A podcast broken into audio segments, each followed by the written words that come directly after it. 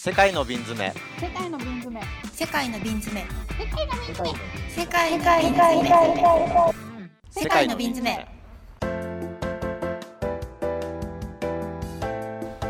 世界の瓶詰め。この番組は1983年生まれの3人があらゆるテーマについてカジュアルに語りつつ軽く深掘りする雑談を瓶詰めくらいの鮮度でお届けする番組です。イエーイ。ということで今日は初めてのゲストです。どうですか、はそう、えっ、と、じゃ簡単に説明すると、今、わこれ、私、私、吉田みのりと。今津さん、ロシアの今津さんと、東京にいる一路宮原、メンドーザの三人でお送りしてたわけですが。運動差はあんま使ってないからねまあいいや。はい。ですが、今日は、あかねエスコラさんに来ていただいてます。よろしくお願いします。お願いしは、ます。あかねちゃんにいろいろとお話を聞きたいと思うので、よろしくお願いします。よろしくお願いします。す私があかねちゃんと出会ったのは2014年か5年にフィンランドと日本のハーフの人たちの会があってそこで一緒に飲みつぶれたのが最初の出会いです。それから、はい。多分お酒なしで会ったことは一回もないっていうぐらいお酒が大好きな、えー九州の血が入った2人ですね私たちは。であかねちゃんはお母さんが日本人でお父さんがフィンランド人、うん。で、えーうちらの一郎くんはお父さんがフィリピン人でお母さんが日本人、うんそうです。ということで、えー、と全然関係ないあのルーツの人たちなんですけど関係ない、ん？うん。関係なく出会ってる人たちなんですけど あの結構共通の点があって例えばあかねちゃんが日本に住み出したのが2015年16年。16にちょろっと行って17から17から。結構最近なんだね。そうそううんそうそう。3年前からですね。う。ん。そう大学卒業して働いたりとかしてて日本で大使館の仕事を見つけてきたんだよね。あすいません途中で途切れちゃったけどあ。あのうん。まあいろんなところで働いてました。あはい。そうそうそう。で、あかねちゃんが日本に住み始めた時に結構遊んでた人たちの中で私が知ってる人たちも結構いて多分ハーフの会の人たちなのかな、一郎くんが所属してたハーフの会の人たちとあかかねちゃんの友達がかぶってたりとかして、うん。うん。へー。あんま説明するとな大昔にその僕がもともとミクシーのコミュニティであったハーフの会っていう、まあ、飲みサークルみたいなやつに一度みのりを連れてったことがあって、うんミクシーだったんだ。で。ミクシーだったんですよ。なんかすごいみんなと仲良くなっちゃってあそっか。一時期そう。50人ぐらい50人か100人ぐらい友達ができちゃったんだよねそこで。全然僕より友達がハーフに多いっていう状況になったのがハーフの会でした。うんでちょっとあらそうね改めてあかねちゃん本人から自己紹介をして。そうですね。あすいません私もそう思う。全然すいあの 何も言わずに楽しんで聞いてました。すいません、すいません。エスコラあかねです。とみのりちゃんが言ってくれたように母が日本人で父がフィンランド人です。生まれ育ったのはフィンランドで、日本には小学1年から4年の時うん、と、うん。まあ、その後はもう大学までずっとフィンランドまで行ってさっきみのりちゃんが言ってくれたように卒業してから社会人として日本に戻ってきたのがうん。34年前うん、なので、うん。まあ、まだまだ社会人勉強中です。そうだから、はい。あかねちゃんは日本でもフィンランドでも働いたことがあるし日本でもうん。フィンランドでも勉強したことがあるから、うん。結構こう違いを肌で感じてきた人の一人だと思ってるんですけどせっかくなので今日は、えあかねちゃんが日本で働こうと思ったきっかけについて聞こうかなと思うんですけどどうですか？はい、私が日本で働くきっかけになったのは、うん。フィンランドでの就職なんでうん。仕事が本当になくて、あその3年前とかですか、三そう年前2015年あ。の、えっと、冬に卒業業したのでもともと私が大学に入学した2012年の時は私たちのその学部はもう就職率100%って言われてたぐらいだったのが私が卒業する頃には。もう3人に1人がただのレジ打ちになったりとか無償のインターンやってたりとか高学歴でも全然もう仕事がもうないみたいな状態で、まあ、しそこまで言うと言い過ぎかもしれなくてもしかして私がただ襟好みしてただけなのかもしれないんですけど、うん。でもなかなかこういろいろと就活してみてこうしっくりくるものがなくて、そんな中日本にあるフィンランド文化センターっていう機関があって、教育だったりとかうん。文化を例えばフィンランドから日本に例えば展示会をとか、まあ、うん。日本から例えば逆にフィンランドに教育機関の視察に行きたいとかっていう方たちのサポートしてあげたりとかっていうフィンランドの、うん。フィンランドの、えっと、文科省の下にある組織うん。で9ヶ月間だけ働いてうん。でその後にもう最初から契約期間が決まってたんで。うん。特に続くってわけでもなく、まあ、じゃあとりあえずフィンランドに帰ってプータローをしようかなって言って 半年プータローをしていたら、えっと、実はその文化センターがフィンランド大使館と同じ建物にあってうん。1階が文化センターで2階が大使館でで大使館の方から実は今度アシスタントのポジションが空くんだけど興味ないっていうご連絡をいただいてうん。あじゃあ応募しちゃおうかなって言ってそのままあのまんまと受かってしまったっていう もうノリと勢いでうん。2回目も日本に来たんで本当にもうただの就活なんていう理由でうん。もともとは全く日本に来る気はなかったのになぜか来てしまったっていう。うんフィンランドは景気悪いんですね。そう私が多分卒業した時に私の学部がアシスタント科って呼ばれていて、うん。あの BBA なんですけどマルチリンガルアシスタントっていう体で他の例えばそのビジネスアドミニストレーションのこううん科目をちょっと減らして言語の割合を多くしてたのでその当時は英語スウェーデン語ロシア語と、まあ、日本語はあのテストだけ受けて単位だけ取ってってみたいななるほどそういうのをやってたんで、う。んそう。でただアシスタントってもうどんどん多分一番もういらなくなってくる職業というか、うんもう本当に人件費がフィンランドはものすごくかかるしそういうところにやっぱもうお金かけられてないっていうところでどんどんアシスタントの職がカットされていってしまって、うん今までは例えば3人のアシスタントがついていた部とかうん。課とかにももう1人が全部回していくようになって2人カットされちゃったりとか特に政府系の私が目指していた目指していたっていうか、まあ、この辺だったら無難に就職できるだろうって思ってたところはことごとく予算カットされてしまってうん。いやこりゃいけねえと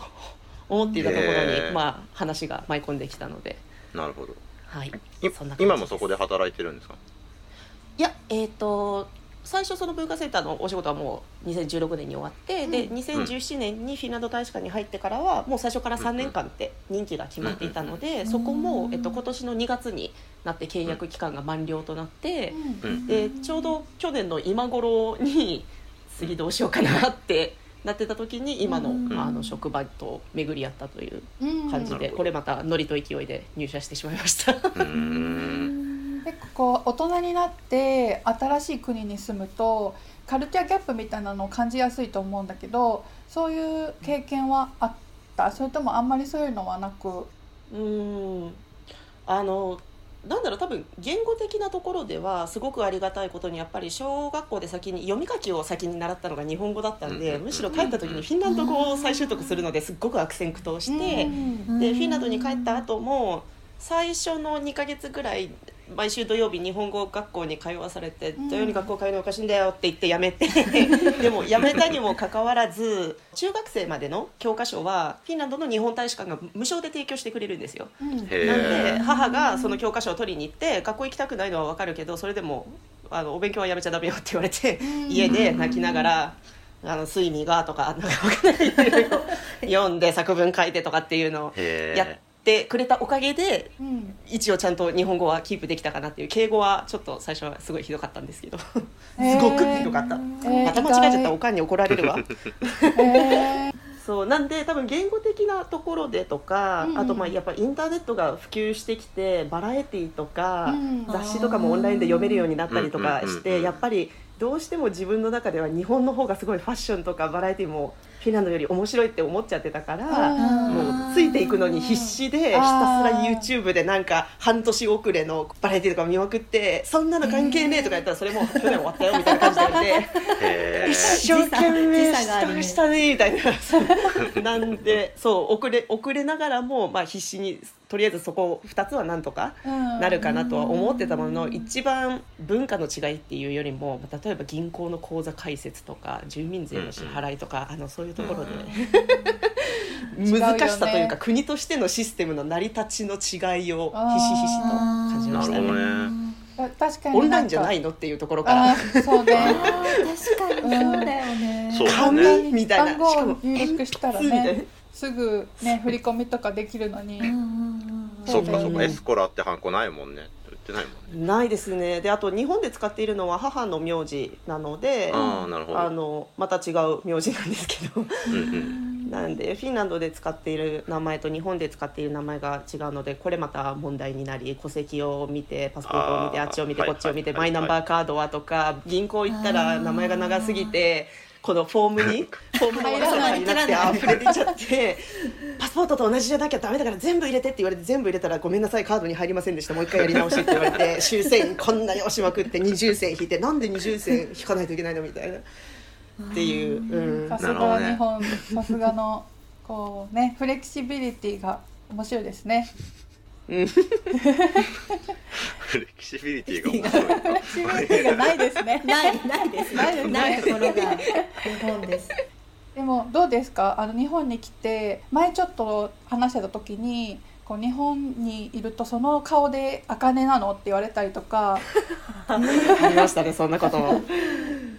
外人みたいな扱いそのいわゆる外国人じゃなくてあなたは私たちよりはより違うみたいなそういう扱いをされるたことがあるみたいなことを言ってたと思うんだけど最近もうそういうことはあ,、ありました？それとももうだいぶなくなりました？えーっとうーん50-50な気がしていて。多分前のそのフィンランド大使館の職に就いていた時はそもそもやっぱり外交官と一緒に常に歩いていたから、うん。そりゃもう外人枠に入るのは当たり前だし、